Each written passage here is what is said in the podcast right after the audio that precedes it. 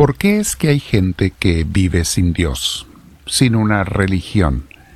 Sí, algunos dicen que creen en un ser superior, pero no viven en ninguna fe o real o religión o relación con el Creador, con ese ser superior que mencionan. ¿Qué pasa con estas personas? ¿Cómo le hacen? ¿Y qué beneficio o maleficio les trae el vivir así? Vamos a meditar sobre ello, mis, hermanos, en este día. Antes, como siempre, te invito a que te sientes en algún lugar tranquilo, con tu espalda recta, cuello y hombros relajados. Si tienes audífonos, póntelos. Vamos a respirar profundo y pedirle al Señor que venga a nosotros, que nos llene Él de su presencia. Pedimos al Espíritu Santo, siempre te aconsejo, mi hermana, mi hermano, que comiences a orar invocando al Espíritu Santo. Pídele a Dios que sea Él mismo el que te inspire, te llene, te mueva, te enseñe cómo orar. Pero no solamente orar, también durante el día vivir, inspirado y movido por Él. Ven Espíritu de Dios, respiramos profundo con mucha paz conforme te invocamos, te llamamos, te recibimos. Bendito seas, Señor. Bien, mis hermanos, el tema del día de hoy en nuestras clases de formación espiritual de misioneros del amor de Dios se llama Sin Dios no hay nada. Podemos engañarnos todo lo que queramos, convencernos a nosotros mismos de que no necesitamos a Dios, como mucha gente lo hace. Podemos pensar que podemos vivir e ignorarlo, y solo buscarlo cuando se me ofrezca, o cuando tengo un apuro, o cuando me dé la gana, o sea, cuando me nazca. Podemos pensar que así se puede vivir y que Dios se tiene que conformar y que lo que Él diga o no diga, lo que Él quiera o no quiera, no importa, sino que es lo que yo decida. Al fin y al cabo es mi vida, ¿no? ¿Ok? Otras personas han sido muy bien engañadas, mis hermanos, por el diablo, y los ha convencido, por medio de otros que ya están desviados, de que Dios es una invención de las religiones o las religiones son una invención de personas y que estas personas usan esa invención o invenciones para aprovecharse de la gente.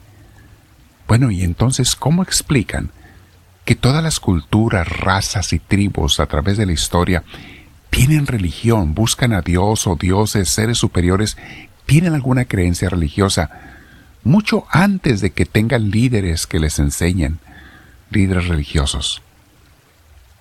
¿No se dan cuenta de que el llamado de Dios es algo que pasa en el corazón de todo ser humano? Es como el respirar. ¿Quién le tiene que decir a un bebé que tiene que respirar? Nadie lo hace naturalmente.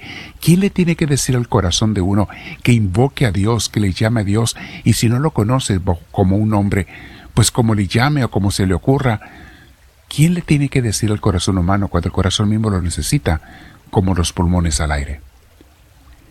¿Y cómo podemos también explicar a todos esos servidores, hombres y mujeres, ministros, maestros de religión, que han renunciado hasta tener un salario? Hombres y mujeres que han dejado, así como les pidió Jesús, casa, padre, madre y hasta familia, posesiones y terrenos por seguir a Dios.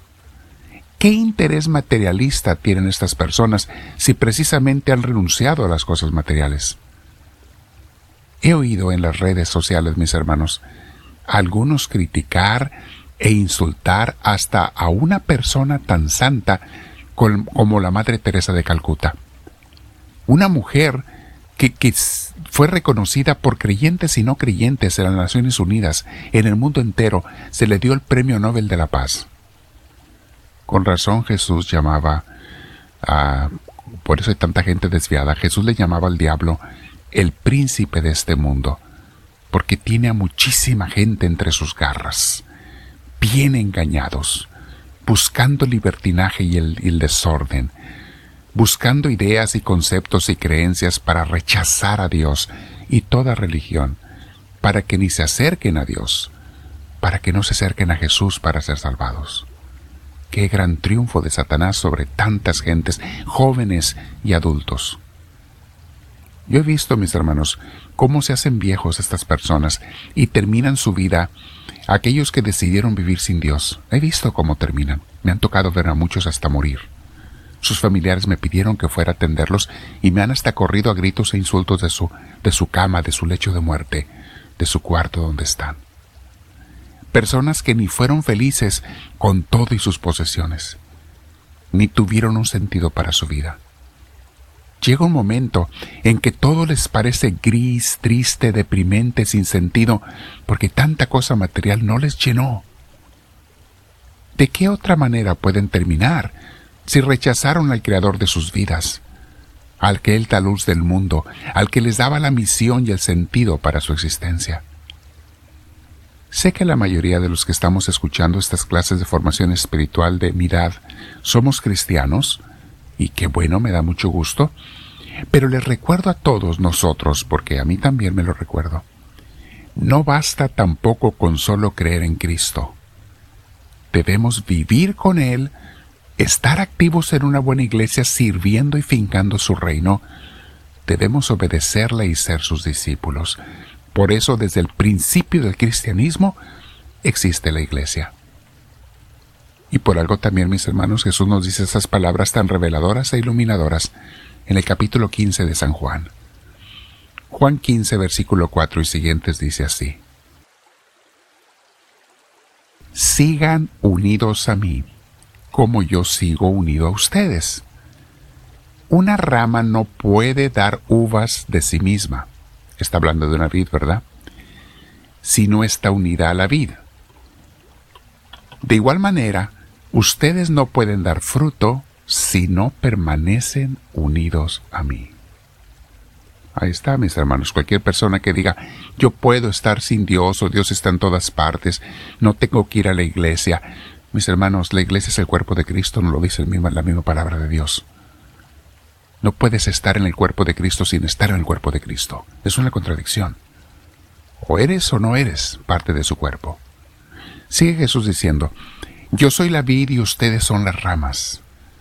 El que permanece unido a mí y yo unido a él, da mucho fruto. Pero sin mí no pueden ustedes hacer nada. Han visto mis hermanos a supuestos cristianos que no dan ningún fruto de nada. No le hacen bien a nadie no sirven a nadie, no muestran ni siquiera una vida de paz y serenidad. ¿Qué clase de cristianismo es ese?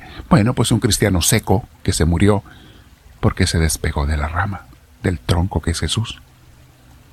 Sigue Jesús diciendo, el que no permanece unido a mí será echado fuera y se secará como las ramas que se recogen y se queman en el fuego. Si ustedes permanecen unidos a mí, y si permanecen fieles a mis enseñanzas, oigan la condición, mis hermanos, para que no se me confundan. Si ustedes permanecen unidos a mí, y si permanecen fieles a mis enseñanzas, pidan lo que quieran y se les dará. ¿Han oído de mucha gente que pide y no se les da? ¿Y no consiguen? ¿Cómo se les va a dar si están desconectados de Jesús? Y cuando estás conectado a Cristo siempre te da lo mejor, ni siquiera lo que le pides a veces te da algo mucho mejor. Y termina este versículo diciendo Jesús en el 8, en esto se muestra la gloria de mi Padre, en que den mucho fruto y lleguen así a ser verdaderos discípulos míos. Palabra del Señor. Allí está la gloria de Dios, que estemos unidos a Él y que demos mucho, mucho fruto en el Señor. Mis hermanos, sin Dios no hay nada. Podrás querer vivir si te engañas, si te distraes, si te entretienes algunas veces, pero tarde o temprano se te va a cobrar la factura. Vas a perder aquello que Dios te ofreció. Vas a perder de Dios. Y claro, yo sé que los que me están escuchando no se les aplica a ustedes esto, pero sí nos podemos, mm, pues, revisar un poco. ¿Estoy bien conectado a Jesús? ¿Me estoy alimentando de Él? ¿Estoy siendo fiel a su oración, a la iglesia, al acompañamiento del Señor, a evangelizar, a llevar a otra gente a Cristo? Quédate practicando con Dios y dile, háblame Señor, que tu siervo te escucha.